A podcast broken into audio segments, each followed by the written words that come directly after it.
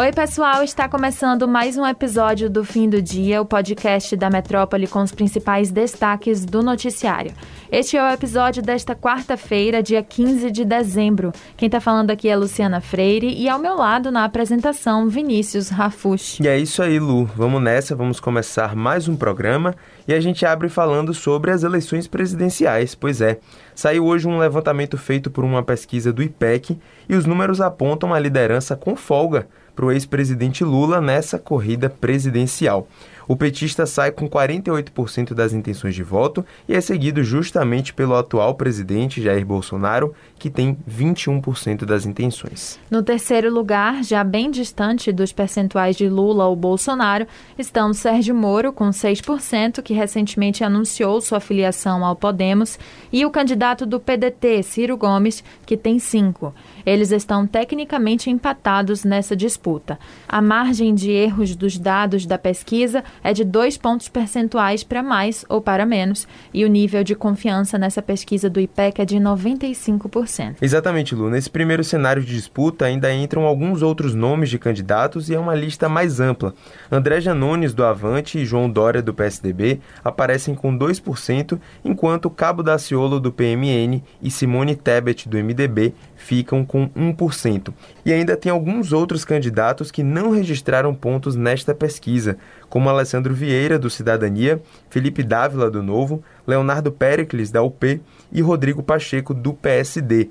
Os votos brancos e nulos somam 9% e os que não sabem ou não responderam 5%.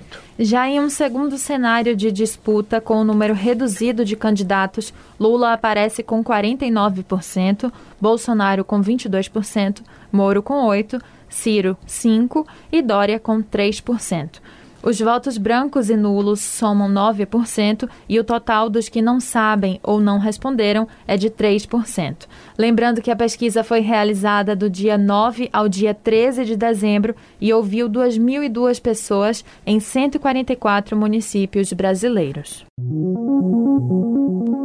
Ainda falando das eleições de 2022, nesta quarta, o ex-governador Geraldo Alckmin entregou uma carta de desfiliação para o Diretório Municipal do PSDB. Alckmin foi um dos políticos que ajudaram a fundar o partido e agora põe fim a uma filiação de 33 anos. Exatamente. Alckmin está conversando com Lula e com o Partido dos Trabalhadores para ser candidato a vice-presidente na chapa do petista no ano que vem. Com essa desfiliação do PSDB, as especulações sobre essa aliança ganharam bastante força e a gente aqui no fim do dia segue atento a esses desdobramentos. Falando agora de outro pré-candidato à presidência da República, Ciro Gomes foi alvo de uma operação da Polícia Federal nesta quarta-feira.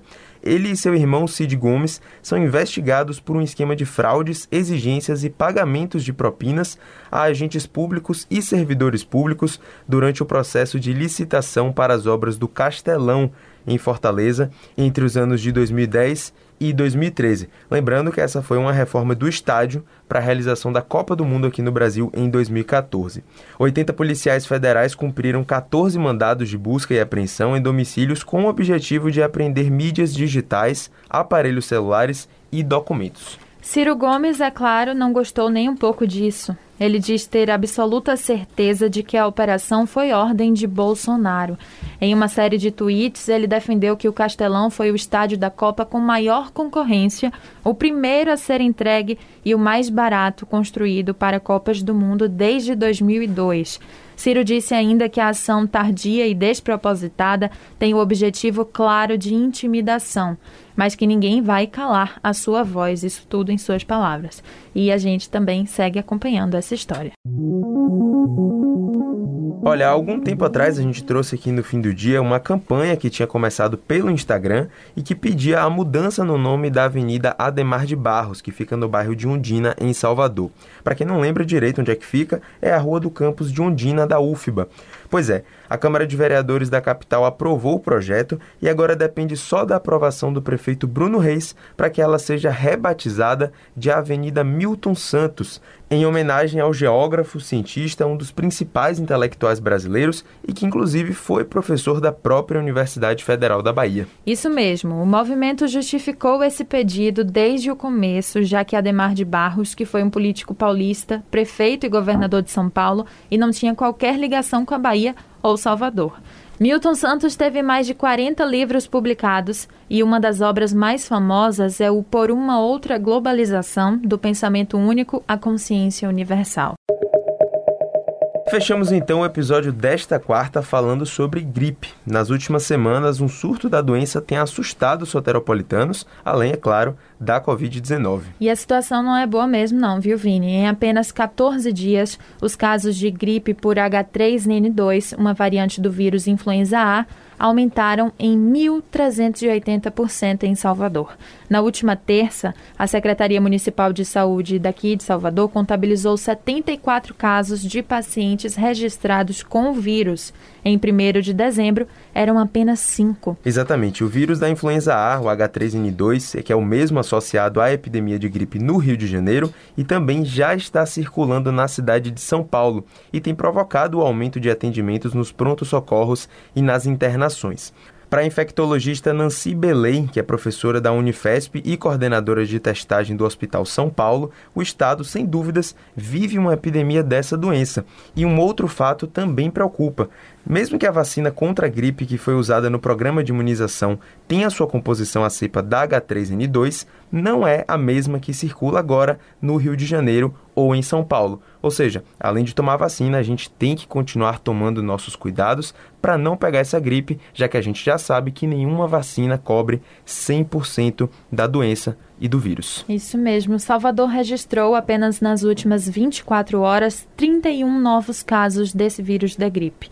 Preocupado, e com razão, o secretário de Saúde de Salvador, Léo Prates, pediu que a população continue usando máscara como medida para frear o contágio também pela gripe.